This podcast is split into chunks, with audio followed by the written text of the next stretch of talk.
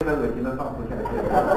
女朋友有时候就会这样，比如说这个，太恶心了，是吧？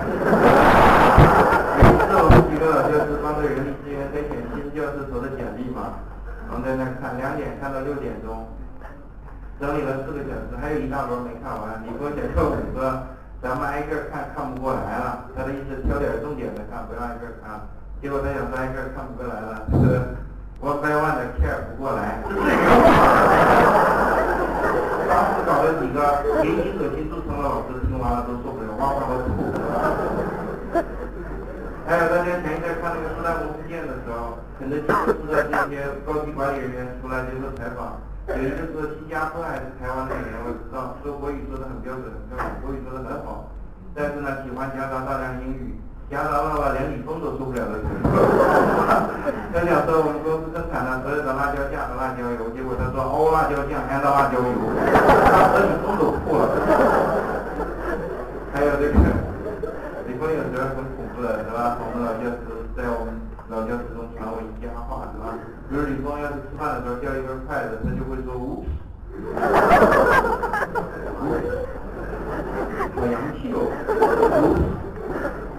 这种本能的惊叹的这种反应，是不是去美国两年能形成的？你到了美国五十年，一个中国人成年以后去美国五十年，我背后偷袭你，踹你一脚，你肯定喊哎呦，不喊好，听懂了吗？这种本能反应的惊叹是永远不会改的，除非你去了一百年，有可能不好说，是吧？你过去两年就变了，听懂了吗？美国人来中国五十年，你踹他一脚，他本能反应也不会喊哎呦的，他喊自己的喊法。就像我们说着说着话说不出来的时候，中国人会怎么样？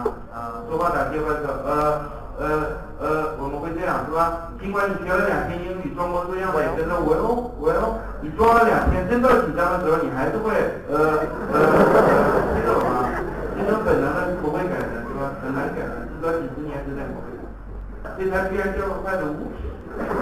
导致全体老教师、老哥们集体呕吐，是吧？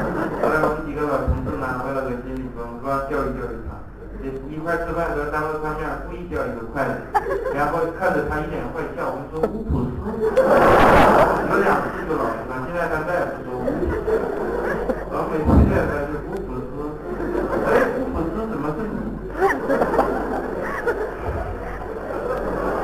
求求你了是吧？回国千万不要学啊。